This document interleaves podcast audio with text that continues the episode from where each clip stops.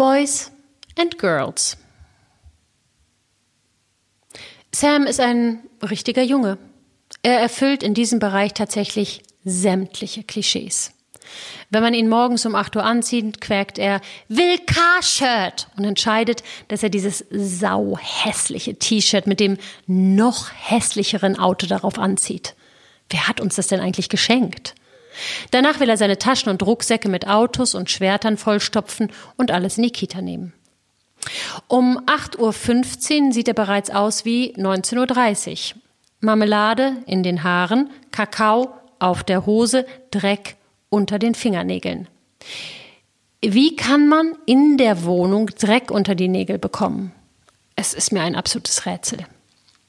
In Ruhe spielen hat Seltenheitswert, um es mal so zu formulieren. Fußball nonstop ist angesagt, wobei Sam vor allem darum geht, faul zu brüllen und sich wie ein Stuntman auf den Boden zu werfen. Ob kleiner Zweig oder Plastiklöffel, alles ist ein Swert. Auch gerne ein Listzwert wie Star Wars, Mama. Oder eine Pistolen. Kein Klettergerüst ist hoch genug, keine Rutsche zu lang, um sich nicht kopfüber runterzustürzen, ohne dabei auch nur einen Funken Verstand einzusetzen. Baden heißt, ich muss das Badezimmer danach trockenlegen und Badeschaum findet nicht statt, weil Sam die Nase rümpft und stinky sagt. Dabei soll Lavendel doch beruhigen, hat man mir gesagt.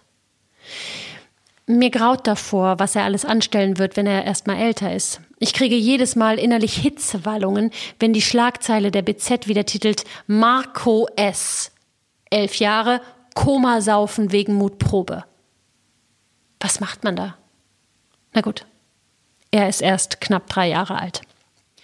Wenn ich ihn nicht am Nachmittag nach zwei Stunden wie einen jungen Hund durch den Park jage, dann ist er nicht ausgelastet. Und wenn wir dann abends nach Hause kommen, bin ich völlig im Eimer, aber Sam ist dann eigentlich erst warm gelaufen. Ich habe keinen blassen Schimmer, wo er diese Energie hernimmt. Meine Nachbarin Martha sagt immer nur dazu, der saugt sie direkt aus dir raus. Und wahrscheinlich hat sie recht. Meine Freundin Esther hat mit ihrer zweieinhalb Jahre alten Tochter das volle Kontrastprogramm. Line ist der Inbegriff eines Mädchens. Mittags gehen sie gerne essen. Line sitzt ganz ruhig am Tisch und beobachtet das Geschehen um sie herum, während sie ihre Miso-Suppe löffelt. Wenn ich mit Sam in dasselbe Restaurant gehe, stürze ich die kochend heiße Miso-Suppe runter, während er mit den Worten Kammer esse, Mama, versucht die Fische aus dem Aquarium zu holen. Ein Angler hat ihm mal gezeigt, dass man einem Fisch den Finger in den Mund stecken kann. Seitdem will er das mit jedem Fisch machen. Wenn Esther mit Line einkaufen geht, dann schafft sie es tatsächlich dabei auch die Sachen zu erledigen, ohne dass Line motzt und den Einkaufswagen mit Fruchtzwergen vollpackt, weil auf der Packung Ritteraufkleber sind. Line ist ganz lieb und brav und wartet auch geduldig in der Schlange bei der Reinigung. Allerdings hätte ich Angst, sie in der Reinigung zu vergessen. Denn während sie verträumt zuguckt, wie die Hemden sich drehen, wäre ich wahrscheinlich schon in Gedanken verloren im Auto auf dem Weg nach Hause. Das wiederum würde mir mit Sam garantiert nicht passieren. Gestern saß ich mit Esther zusammen und wir sprachen über diese offensichtlichen Unterschiede unserer Kinder, die so klischeebeladen sind, dass einem ja fast schlecht wird. Woher kommt das? Der dänische Familientherapeut Jesper Juhl vertritt ja die Meinung, dass man die Kinder zu dem erzieht, was sie sind. Oder es ihnen auf jeden Fall vorlebt. Esther findet Jesper Juhl großartig. Ich auch. Aber irgendwie bin ich eben nicht so der glühende Anhängertyp. Also außer bei dem neuen Chanel-Nagellack. Ratgeber geben mir immer so ein Gefühl von total versagt zu haben und dass ich eigentlich sofort mein Leben komplett ändern müsste. Und das ist mir einfach zu anstrengend.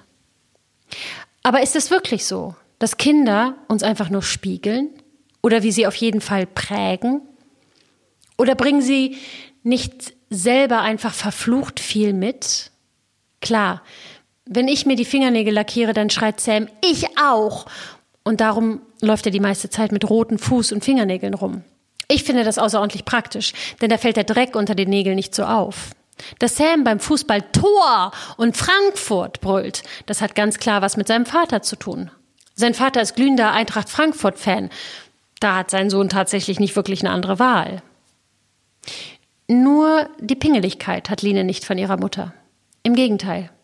Wenn ihr T-Shirt dreckig ist, dann kommt tatsächlich Line selber an und will es sofort wechseln. Das ist ihr Temperament, das sie mitbringt.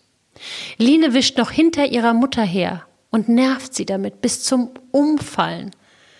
Das sind auch die Momente, in denen Esther sich nicht sicher ist, ob Jesper Juhl völlig richtig liegt. Wenn ich mir Sam so ansehe, dann habe ich auch das Gefühl, dass er schon ziemlich fertig hier angekommen ist. Und ich ab und zu, sagen wir mal, noch fein justieren darf. Vielleicht bekommen wir ja noch ein zweites Kind, vielleicht ein richtiges Mädchen, mit dem ich meine Glitter, Glamour, Taschenleidenschaft ausleben darf. Ich schiele schon manchmal auf diese rosa Teesets und denke, ach, und damit würden wir dann spielen. Wahrscheinlicher ist aber, dass es eine richtige Rotznase wird, die sich schon mit zwei Jahren meinen schwarzen Kajal ausleiht und ein Schild an die Tür klebt mit No Pink in this room. Wie war das noch mit dem Leben und dem Planen?